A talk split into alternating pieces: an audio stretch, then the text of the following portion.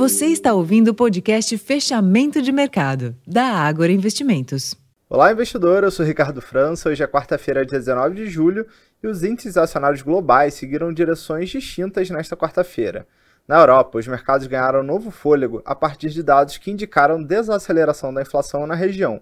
Os índices de preços ao consumidor da zona do euro e do Reino Unido avançaram menos do que o esperado em junho reduziram as expectativas de altas de juros pelos bancos centrais, contribuindo para o fechamento em alta da maioria das bolsas por lá.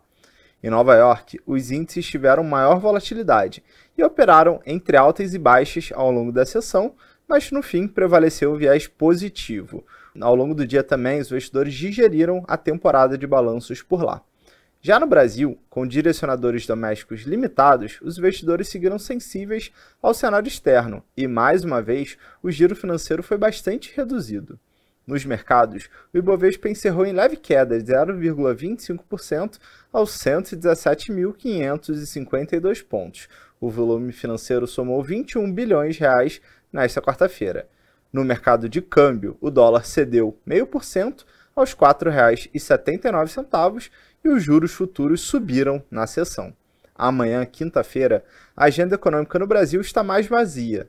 Nos Estados Unidos, saem indicadores antecedentes pelo Conference Board e os pedidos semanais de auxílio-desemprego. Convido a todos também a conferirem o relatório Fechamento de Mercado e também a análise sobre o, o, resultado da VEG. Foi a primeira companhia a divulgar os seus números referentes ao segundo trimestre de 2023. No relatório, vocês também encontram as nossas expectativas para os resultados das empresas de varejo. Eu vou ficando por aqui, uma ótima noite e até amanhã.